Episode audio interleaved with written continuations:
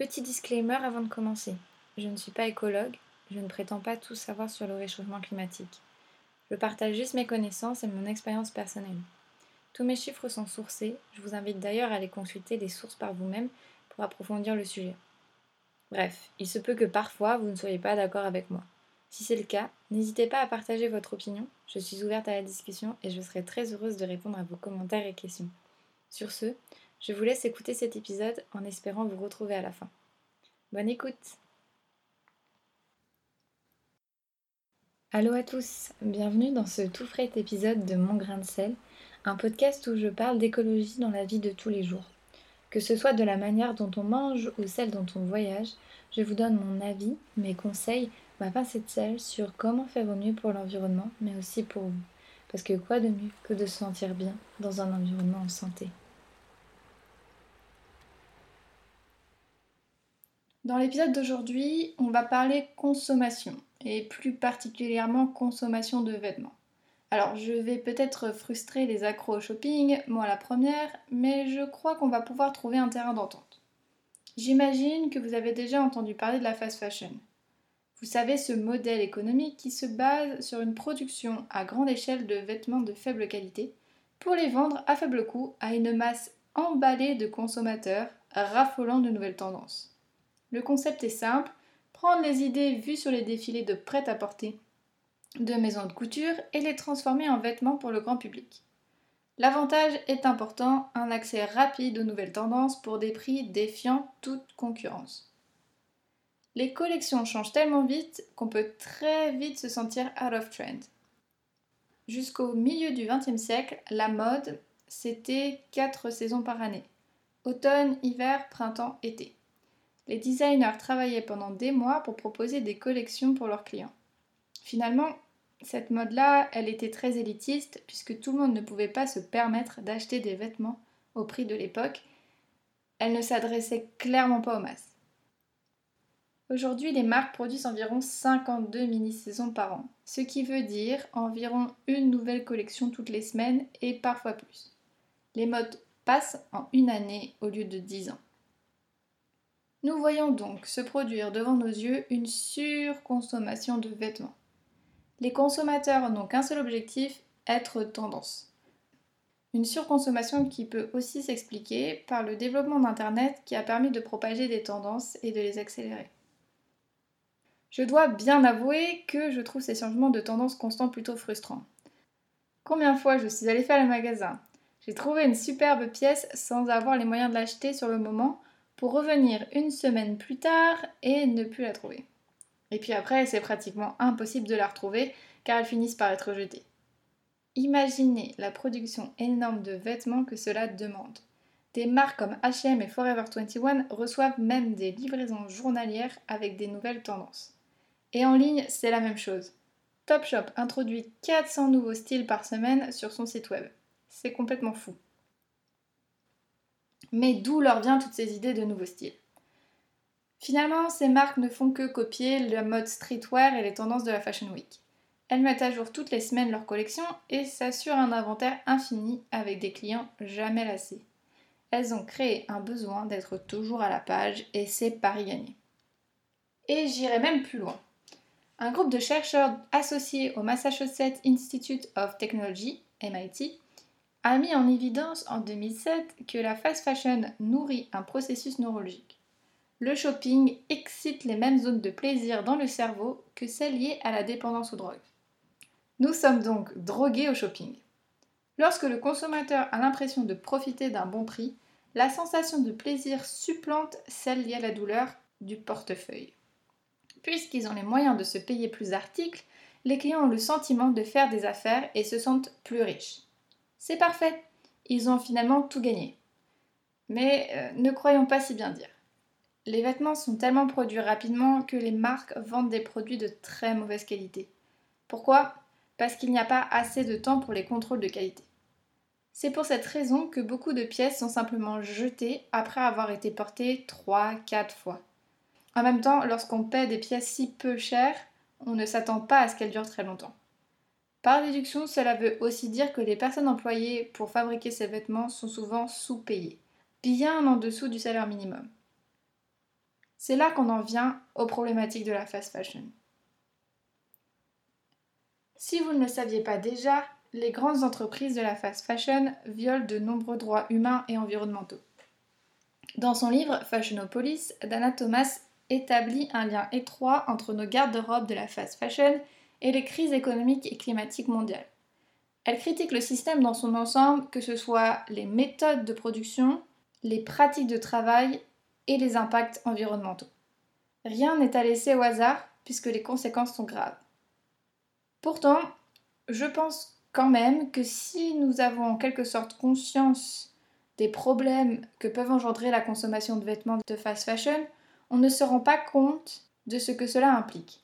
Si je vous dis que selon une étude de 2017 de la Fondation Hélène MacArthur, l'impact environnemental de ces marques, c'est 1,2 milliard de tonnes de CO2 par année. Ça paraît énorme, mais je pense que beaucoup d'entre vous ne comprennent pas ce que cela représente. Si vous voulez, une tonne de CO2, c'est 10 allers-retours en avion entre Montréal et Toronto. Encore mieux, un road trip en voiture pour aller de Vancouver à Montréal. Alors imaginez le nombre de voyages qu'on pourrait faire avec tout ce CO2. En plus de la pollution atmosphérique, on sait aussi que la fabrication des vêtements, c'est une consommation d'eau énorme. Il faut 20 000 litres d'eau pour fabriquer 1 kg de vêtements en coton, un jean et un t-shirt. Imaginez tout ce qu'on pourrait faire avec cette eau, comme arroser des hectares de plantations pour nourrir des milliers de personnes. Mais revenons à quelque chose d'un peu plus proche de nous. Qu'est-ce qui fait que la production de vêtements a un impact négatif sur l'environnement dont nous sommes directement responsables? Probablement parce que l'envoi de ces vêtements dans nos pays occidentaux se fait par avion. Et nous savons tous que l'avion c'est pas très écolo.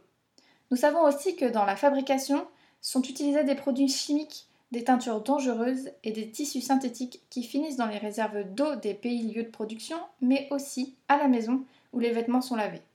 En conséquence, nous sommes aussi victimes de ces produits. Savais-tu que les tissus synthétiques sont fabriqués à partir d'énergie fossile, de pétrole plus particulièrement. En fait, c'est 60% des fibres de tissu qui sont dérivées d'énergie fossile. C'est pour cette raison que l'on peut faire des polaires si douces à partir de bouteilles en plastique, parce que c'est le même matériau. Attention, je ne dis pas que c'est pas bien les polaires. C'est même génial parce que c'est du recyclage, mais ce ne serait quand même pas mieux si on n'utilisait pas de tissu synthétique pour fabriquer ce que l'on va porter sur nous, non?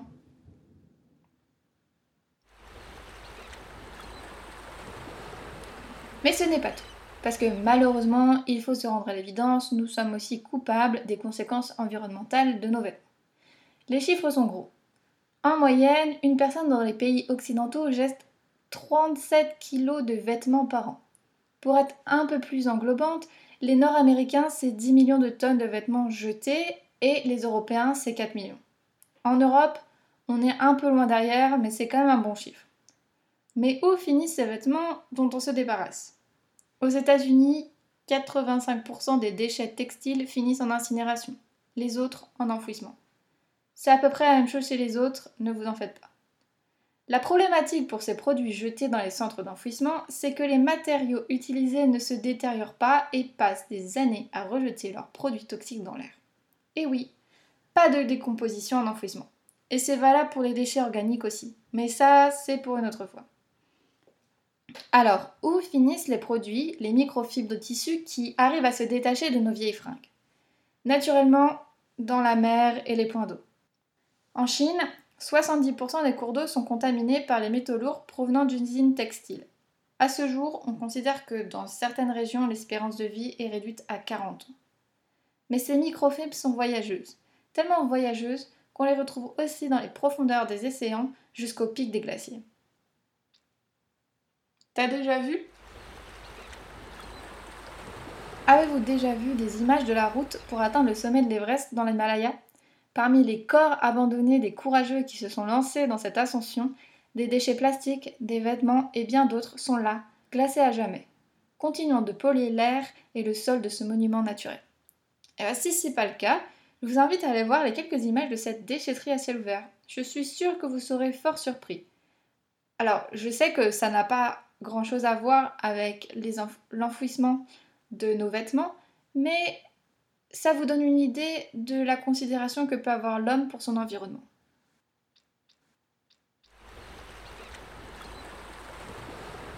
Alors peut-être que toutes ces conséquences désastreuses semblent bien loin de nous. Pourtant, elles touchent grandement la vie de nombreuses personnes qui sont victimes de cette industrie. Parce qu'on s'est bien rendu compte que quand des horreurs se passent à l'autre bout du monde, on ne se sent pas touché. C'est bien étonnant. Pourquoi? Parce que nous sommes tout autant responsables que les entreprises qui exploitent ces personnes. Je prends comme exemple l'explosion de l'usine de manufacture Rana Plaza en 2013. Un accident qui a coûté la vie de 1100 personnes et qui en a blessé 2500. Une usine qui sous-traitait pour des marques comme H&M et Zara. Le monde entier s'est ému devant cette tragédie et pourtant, cela n'a pas empêché les États-Unis d'acheter pour 340 milliards de dollars de vêtements la même année. Ce n'est pas étonnant, nous savons que l'industrie de la fast fashion collecte près de 2,4 trilliards de dollars par an. Savais-tu que les perlages et les sequins sur vos robes et autres accoutrements sont une indication du travail infantile. Et oui, 20 à 60% des productions d'ornements sont cousues à la main par des travailleurs informels. Les travailleurs sont sous-payés, sont sous-nourris et sont poussés aux limites du supportable, avec finalement peu d'options devant eux.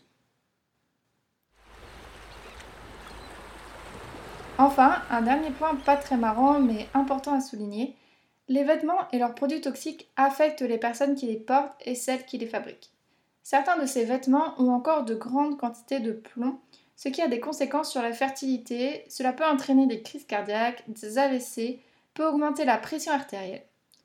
Alors finalement, c'est pas si fun de porter cette nouvelle robe toute juste achetée. Bon, je crois bien que je viens de vous achever avec tout ça. Je sais bien que c'est pas vraiment le fun de ces histoires. Même moi, des fois, je me sens oppressée et j'ai l'impression que je ne vais plus pouvoir faire quoi que ce soit sans faire du mal à l'environnement. Ne vous inquiétez pas, on a tous nos contradictions. Ce serait vous mentir que de dire que je n'achète jamais de vêtements neufs, de marques de fast fashion. J'adore les fringues, ça me ferait mal au cœur de m'en priver. Mais cela n'empêche que j'essaie de faire des efforts pour réduire ma consommation. Et puis si j'ai envie de vêtements mais que je ne veux, que je ne veux pas donner mon argent à Asos, eh bien j'ai d'autres solutions. D'abord, un petit point positif, dans cet amas de négativité, il y a des marques qui tentent d'être plus éco-responsables. Certaines d'entre elles lancent des collections responsables ou, comme HM, proposent de récupérer les vieux vêtements pour les recycler. Beaucoup trop cool. Au Canada, en 2018, HM a récupéré 300 tonnes de vêtements. Cependant, il faut quand même rappeler que, comme le dit Charlotte Turner de Hello Age, il y a une absence de consensus sur ce qu'on désigne comme durable ou éco-responsable. En effet, on peut très vite tomber dans le greenwashing. C'est pour cette raison qu'il faut mettre en place des mesures sérieuses et précises. Enfin, je tiens à rappeler qu'il est tout de même difficile de concilier réduction de l'empreinte environnementale avec un business model construit pour fabriquer de grands volumes de vêtements à bas prix.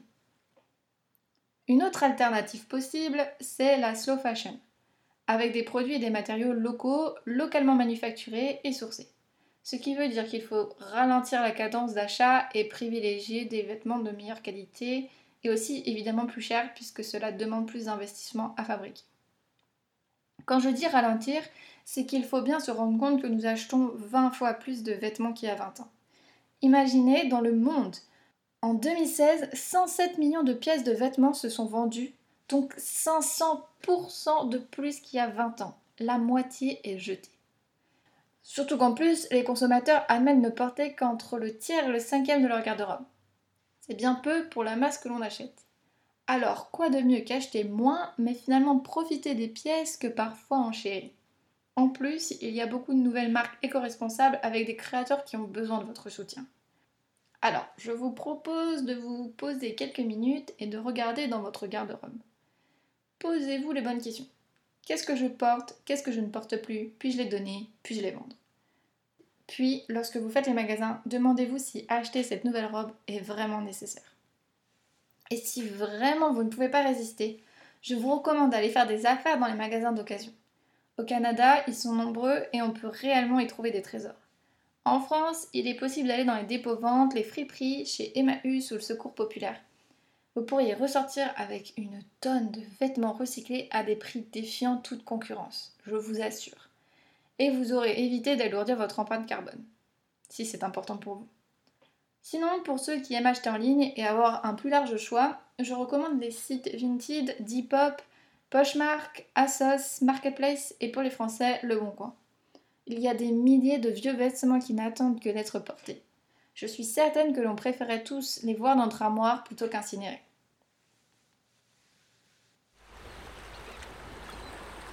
Bon, maintenant que j'ai fini avec mon monologue sur un sujet fort intéressant, je vous propose d'aller plus loin avec la minute culture. Euh, parce que quoi de mieux que d'approfondir un sujet avec des livres et du contenu audiovisuel? Bien évidemment, je partagerai tous les liens des contenus dont je parle dans mon billet sur mon site et dans la barre de description sur YouTube. Ma première recommandation culture, c'est The True Cost. Euh, c'est un film d'Andrew Morgan qui est sorti en 2015. Le film documentaire met en avant l'idée que le prix des vêtements diminue depuis des décennies tandis que les coûts humains et environnementaux ont augmenté de façon spectaculaire. On parcourt le monde de la mode, autant socialement que géographiquement, et viennent s'ajouter à cela des interviews de personnalités de la mode. Le film aborde un sujet important qui rend bien compte de l'impact énorme que peut avoir l'industrie de la mode sur les individus et l'environnement. En deuxième, euh, je vous recommande bien évidemment euh, Fashionopolis, le livre de Dana Thomas, qui aborde les conséquences environnementales et sociales de la fast fashion, comme The True Cost.